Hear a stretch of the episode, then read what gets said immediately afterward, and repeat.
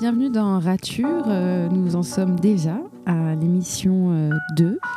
Euh, Rature, pour euh, rappel, hein, parce que c'est pas encore une émission notoirement euh, connue, euh, c'est un podcast qui a été créé à la Remix euh, et qui met en avant les, euh, les remixeurs, les entrepreneurs de, du coworking, euh, pour raconter leur euh, aventure entrepreneuriale à travers un prisme, celui des ratures, c'est-à-dire celui de, de, toutes ces choses qu'on a essayé avant sa vie entrepreneuriale, qu'on a dû raturer pour aller vers euh, un autre chemin, et puis encore un autre, puis encore un autre, et pour le chemin final, en tout cas actuel, qui est celui de l'entrepreneuriat.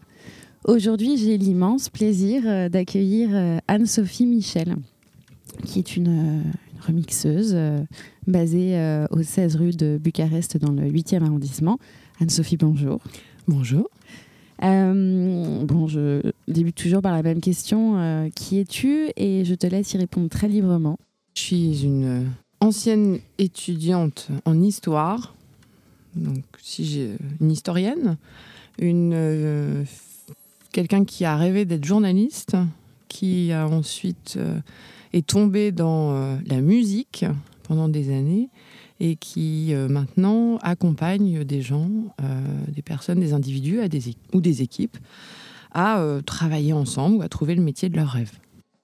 Donc, est-ce qu'on pourrait dire que tu es coach? Je suis heureuse de dire que je suis coach.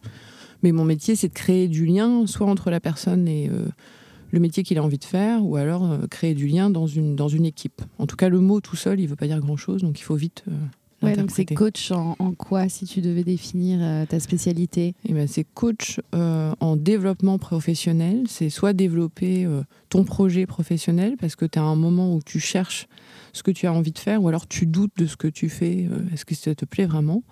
Coach en, aussi d'équipe. Donc là, c'est vraiment sur travailler sur le groupe. Donc tu aides les gens à, à, à trouver leur voie professionnelle, c'est Ouais. ça? Voilà, Qui peut être l'entrepreneuriat ou pas nécessairement? Qui peut être l'entrepreneuriat complètement.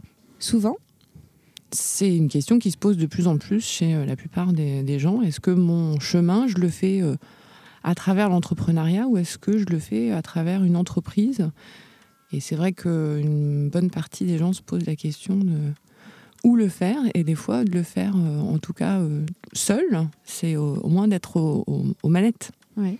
Tu penses que c'est une tendance actuelle de- d'aller vers l'entrepreneuriat ou de se dire aujourd'hui je peux me permettre d'aller vers ça alors qu'avant c'était peut-être pas très bien vu ou pas très encouragé? Je pense que c'est une tendance euh, du, à la fois du système euh, du travail, du rapport au travail qui a complètement changé ces dernières années, euh, où on se pose plus la question de ce qu'on a envie de faire et qu'il y a de moins en moins de possibilités de le faire dans les entreprises. Donc il y a une puissance créative et une liberté qui est peut-être beaucoup plus, beaucoup plus importante aujourd'hui qu'il y a euh, 30 ans. Et est-ce que tu penses que euh, l'entrepreneuriat c'est forcément lié à une euh, à une passion? Est-ce que tu penses que quand on est entrepreneur c'est parce qu'on est animé de parce qu'on sait ce qu'on veut faire parce qu'on sait qui on est? Une passion parce que tu vas pouvoir le porter tout seul, sans attendre que quelqu'un te dise, bah voilà, ton job maintenant c'est ça, ta mission c'est ça. Le jus, l'énergie, il va forcément venir de toi et il va être porté que par toi. Donc il est lié à forcément, euh, pour moi, à une passion. Ouais. Et ça, je pense que c'est aussi une autre tendance, c'est que les gens ont envie de faire les choses qu'ils ont, vraiment qu'ils aiment. Quoi. Donc pour moi, c'est une grosse prise de responsabilité. C'est là où c'est intéressant, c'est que tu as vachement la possibilité de faire des choses. Mais c'est là aussi où tu es des fois tout seul et tu es uniquement responsable. Il y a personne, tu peux incriminer personne. tu es seul responsable de, Tu es seul responsable. de tes actions ouais Donc ça, c'est une, une tendance aussi qui est vachement intéressante sur la, la- la responsabilité qu'on peut avoir chacun, mais qui ne nous empêche pas de construire, de co-construire avec des gens ou de rencontrer des gens comme on le fait euh, euh, chez Remix ou ailleurs. Mais Est-ce que tu penses que c'est une question que je me suis posée Est-ce que tu penses qu'il y a un âge pour devenir entrepreneur? Ça fait quoi à ce que tu dis? Parce qu'il il faut quand même avoir un certain sens des responsabilités, de l'autonomie, savoir qui on est, connaître ses limites, ses forces, ses faiblesses. Donc est-ce qu'il y a un âge, je sais pas, par rapport aux gens que tu coaches Je pense pas qu'il y ait un âge. Je pense qu'après, on répond à différents défis. C'est que peut-être en première partie de vie professionnelle, tu te dis, euh, bah c'est possible, j'ai pas, euh, j'ai pas trop de choses qui me pèsent, j'ai pas trop de responsabilités euh, qui vont peser, et que souvent, à quelqu'un qui va, qui va avoir 40 ou 50 ans, va avoir la peur de ce qu'il va perdre plutôt que ce qu'il va gagner dans le fait de se lancer dans l'entrepreneuriat. Parce que quand tu as connu la vie en entreprise, mais aussi une forme de stabilité, et les gens te renvoient ça aussi en disant, des fois, à 40 ans, à 50 ans, tu vas faire ça Ah ouais, mais c'est complètement dingue, mais t'es fou, quoi. Bah non, mais respect, père, non, franchement. Et euh, moi, ça m'a porté parce que j'aime accompagner les gens sur leur projet professionnel parce que moi-même, je me suis reconvertie Mm. et que je suis persuadée qu'on peut avoir plein de vies, Hmm. plein de vies professionnelles. Ah ouais, je suis d'accord avec ça. Mais du coup, venons-en à, à tes vies euh, pré-entrepreneuriat. Mhm. Euh, tu dis que tu as fait des études d'histoire, donc est-ce que tu as été prof d'histoire peut-être avant? Non, j'ai pas été prof d'histoire, j'ai fait 4 ans euh, d'histoire, mais j'avais l'idée de d'être prof. Et puis je me suis arrêtée en me disant, Hum, prof, peut-être un peu euh, compliqué, j'ai peut-être un peu m'ennuyer. euh. Donc je suis partie, euh, je suis partie à Paris parce que je, je vivais pas à Paris à l'époque, je vivais en Normandie, à Rouen, euh, la ville dont je suis, euh, je suis originaire. Et je me suis dit, mais en fait, moi, je, dans l'histoire, ce qui me plaît, c'est aussi lire des histoires ou entendre des gens me raconter des histoires. Donc je me dis, en fait, le métier de journaliste, c'est super, c'est ça. Tu vas à la rencontre des gens, ils te racontent leur histoire. Et puis ça, c'est. euh, Ça s'est pas fait parce que j'avais pas de réseau, je connaissais pas de journaliste. Je, je me suis dit, mais alors, en fait, je vais arriver dans une rédaction, je vais faire toc toc toc, bonjour à Libération, je vais devenir journaliste, ils me regarder avec des yeux, non, euh, désolé, c'est pas possible. Et donc, je suis passée par un autre biais. Je suis rentrée dans, un, dans une maison de disques via un stage dans un service de presse en me disant ben là, je vais être au contact des journalistes. Je vais rencontrer les journalistes. Je vais me rendre compte de si c'est vraiment un métier que j'ai envie de faire. Et puis de ce stage, euh, rentrer dans une, dans une maison de disques, maison que je ne connaissais pas, je savais même pas que ça existait. Euh, En fait, euh, il y a une porte qui s'est ouverte vers un monde magnifique où bah, des artistes, de la création, des voyages, euh, des gens avec des parcours très très différents. Et, euh, et je suis restée euh, 12 ans là-dedans parce que Ah oui. c'était, euh, c'était, c'était, c'était génial. C'était quoi ton job euh, précisément le- Alors j'étais chef de projet. D'accord. J'étais chef de projet marketing, donc j'étais pas du côté de la, en fait de la com, du côté service presse. J'ai vite basculé du côté marketing, qui est en fait une autre manière aussi de raconter les histoires des artistes, puisque ouais. voilà, parce que le marketing finalement c'est euh, tu rencontres ton artiste, tu, es là pendant tout aussi, euh, tu suis le processus créatif et quel est, qu'est-ce que tu vas raconter de cet artiste après auprès des médias, auprès euh, euh, aussi des services commerciaux, comment tu vas adapter ton discours. euh, et ça, c'était très très intéressant et c'est très riche. Et puis, euh, et puis des artistes qui me faisaient rêver, moi, euh, gamine, donc Mm. rencontrer des gens. Tu peux nous donner des noms? Bah, Cure, par exemple, de rencontrer oui. Robert Smith, enfin, Ah c'est- juste. voilà, quand Ouais, tu, quand même, ouais. quand tu t'écoutes euh, cette musique-là, que tu rencontres la personne euh, et, et que tu, tu, voilà, que tu fais euh, des balances avec le groupe, que tu es là, tu les, tu les vois répéter et que Puis ça permet d'incarner aussi. ça permet d'incarner. Et puis la musique, pour moi, c'est le vecteur le plus en rapport avec l'émotion. Ouais. C'est ce qui, enfin, selon, selon moi, te met le plus rapidement dans une émotion forte.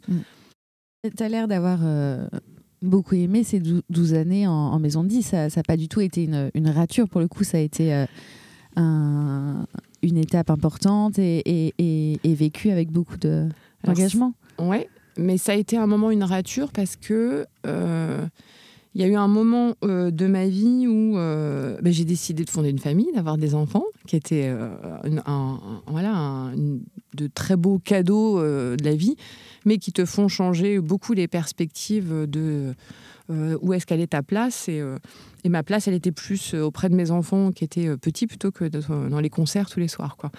Et puis le monde de la musique et des artistes, c'est, c'est formidable, c'est très beau, mais c'est aussi un monde de, de paraître.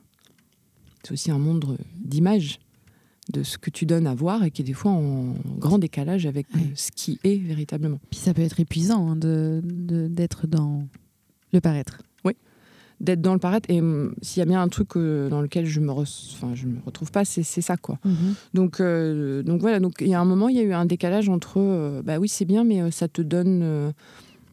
Est-ce que c'est ça vraiment ma vie? Et c'était plus ça ma vie, ma vie c'était autre chose. Et puis il y a eu des changements de direction, de travailler avec des gens avec qui ça se passe pas bien du tout, des retours de congé mat qui se, qui se passent pas bien, des, T'as as senti la lourdeur un peu du, du système ou du, de, de, de l'entreprise t'es pas prête à donner toute ta vie et toutes tes soirées et toutes tes journées à un job.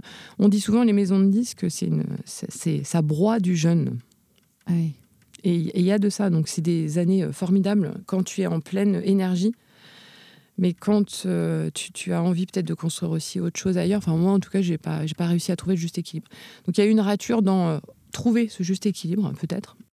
Mais est-ce qu'à ce moment-là, quand quand y a, tu sens que que ta carrière dans l'entreprise t'échappe Est-ce que, est que l'entrepreneuriat est, arrivé un peu en toile de fond ou est-ce que t'envisageais même pas encore à ce moment-là de prendre ta vie en main euh, Non? Même pas. Je savais ce que je voulais faire en partant. Je savais que je voulais faire du coaching. Je savais que je voulais euh, accompagner les gens euh, dans la recherche de leur projet professionnel, mais je savais pas comment le faire. Et puis, euh, je me suis dit, mais c'est pas grave, je vais repartir à l'école, je vais me former, puis on, puis on verra. Mais pour moi, il y avait un truc, c'était de ne pas travailler dans une entreprise, c'était inimaginable. En fait, on travaillait en équipe dans une maison de disques, mais c'était plus qu'une équipe, c'était une sorte de classe, de famille. Ça, euh, voilà, il y avait la famille. Euh, j'ai rencontré des gens qui sont devenus, voilà, mais j'ai rencontré mon mari, j'ai rencontré les amis les plus proches. Donc, aimais bien ce collectif-là Moi, j'aimais bien ce collectif-là, de se marrer. Et donc, je me disais, mais oh, être entrepreneur, je vais être toute seule ou il va falloir que je recrée un. Oh, donc, c'est venu beaucoup plus tard. C'est venu dans le moment de la reconversion où finalement, je suis retournée dans une autre entreprise ah. pour faire de la formation. Et puis là, c'était, ça m'a semblé tellement strict, tellement triste, avec des horaires, avec des temps de pause qui étaient très euh, séquencés. Euh, quelqu'un qui te dit euh, l'heure c'est 9h, c'est pas 9h15. je me disais, waouh, Et là. Tu as eu besoin quand même de, vivre, de revivre encore ça une dernière fois. Exactement, pour me rendre compte que finalement, l'entreprise, certes, ça j'avais connu une entreprise sympa, mais ça pouvait être aussi quelque chose de très. Mm. Euh, quelque chose qui te réduit ton champ euh, d'expression. Parce qu'il va te demander une petite part, en fait. Il va te demander d'exprimer une petite part de ce que tu es, mais pas toute la, toute la part. Quand je suis sortie d'entreprise, je me suis dit, mais non, en fait, il faut que je, je vais me lancer toute seule. Je vais faire toute seule parce que toute seule, bah, je ferai ce que je voudrais. Donc là, il y aura, y aura plus de questions d'horaire, il y aura plus de... Et c'est à ce moment-là où le déclic, il vient. Mm. Tu dirais que c'est ta dernière euh, rature avant l'entrepreneuriat, euh, ce passage-là dans un centre de formation Peut-être, mais après, je pense que l'entrepreneuriat est aussi, de toute manière, après derrière, est un parcours euh, juché mm. de ratures. L'entrepreneuriat, c'est un, permanent réajustement et qui demande du coup pas mal d'humilité et de se dire bon bah mm. là, là j'ai pas réussi ça, hop, je rature et je recommence. Mais du coup, la rature n'est pas dramatisée, mais à au contraire à considérer comme euh, un moyen de faire mieux, toujours. Euh, Exactement. S'autoriser ça, C'est ça. Pour moi, la rature, c'est pas. C'est le réajustement et c'est l'exploration, finalement. Parce que raturer, c'est déjà commencer à écrire. À partir du moment où tu commences à écrire, tu acceptes le fait qu'il euh, va y avoir des ratures. Mmh. mais parfois, j'ai l'impression de rencontrer des gens qui n'ont pas commencé à écrire. Mmh. Qui n'ont pas. Et moi, je vois mon métier comme dire ben, commencer à écrire. En fait, mmh. si vous avez déjà écrit des choses, vous avez déjà écrit un chapitre, et peut-être un deuxième, et peut-être vous pouvez en écrire un troisième et un quatrième. Et mon métier, c'est de vous accompagner à écrire des nouveaux chapitres. Et en fait, la vie est, jonchée de, chapitres mm. euh, que tu peux ouvrir. C'est pour ça que je dis qu'on a plein de vies professionnelles, parce qu'il y a plein de vies, il y a plein de chapitres de vie, même en amour, en amitié. Euh, euh, et que tout ça, ça va faire un, voilà, un, livre. Quoi. Mm. Donc les, ratures, il y en a, je les ressens beaucoup plus maintenant. Et tu pourrais m'en donner quelques-unes de, de ratures que tu ressentirais maintenant que tu es entrepreneur?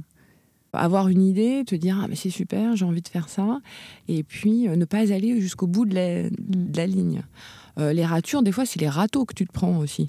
C'est par des clients. Par des clients, parce que tu as une super, as une envie, tu as quelque chose, tu as une projection, mais en fait, tu te prends la rature, c'est le râteau, c'est la porte qui se ferme en face où on te dit non, mais euh, merci, mais non, enfin, ça ne nous intéresse pas. Quoi. Enthousiasme coupé. Voilà, enthousiasme coupé. Les ratures, c'est euh, les allers et retours. Hein, euh, où il y a trois ans, je me dis, bah, j'ai envie d'accompagner des jeunes, et puis ça, ça, ça s'enclenche pas, et puis finalement, hop, je me dis cette année, eh ben, je vais y retourner par le biais euh, des écoles, par le biais euh, de mon neveu qui est finalement en recherche de son parcours professionnel. Bah tiens, voilà, j'ai quelqu'un juste à côté, c'est un jeune, et ben voilà, je vais pouvoir peut-être l'accompagner euh, sur ça.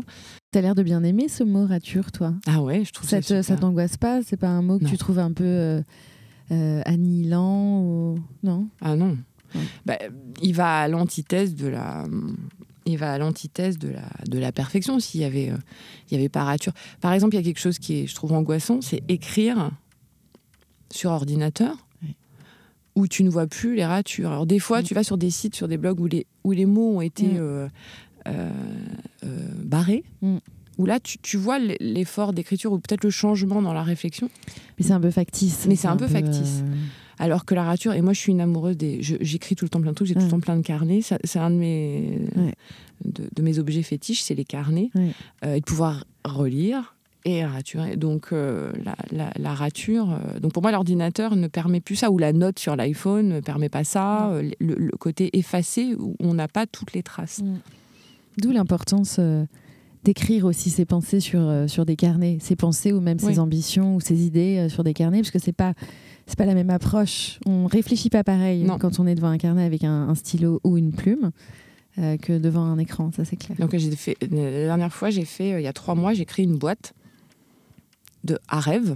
Je mets des petits papiers dans lesquels euh, j'écris des choses sur lesquelles que j'ai envie de faire. Donc ça peut être des toutes petites choses ou des grandes grandes choses. Je plie sur des petits papiers en origami, des petits papiers de couleur. Et j'ai décidé de la garder et de la réouvrir régulièrement. Et donc tu peux la remplir tu peux reprendre tes petits papiers pour voir si euh, bah, tu peux les froisser ou les changer ah, ou les réaliser. Bah oui. Et moi, j'incite tout le monde à avoir sa petite boîte. Euh, D'accord. Je... Ta petite boîte à rêve. prends note. Anne-Sophie, l'émission touche à sa fin. Est-ce que tu aurais un... peut-être une phrase, une citation à nous partager, quelque chose qui te guide un peu au quotidien euh? Alors, je, suis, je suis tombée amoureuse de Michel Foucault il y a quelques, quelques mois, donc grand philosophe et qui dit euh, une chose à propos de euh, la plus belle œuvre, euh, c'est nous-mêmes. Nous sommes la plus belle œuvre de la vie, nous sommes nous l'œuvre, et c'est donc de cette œuvre-là dont il faut prendre soin.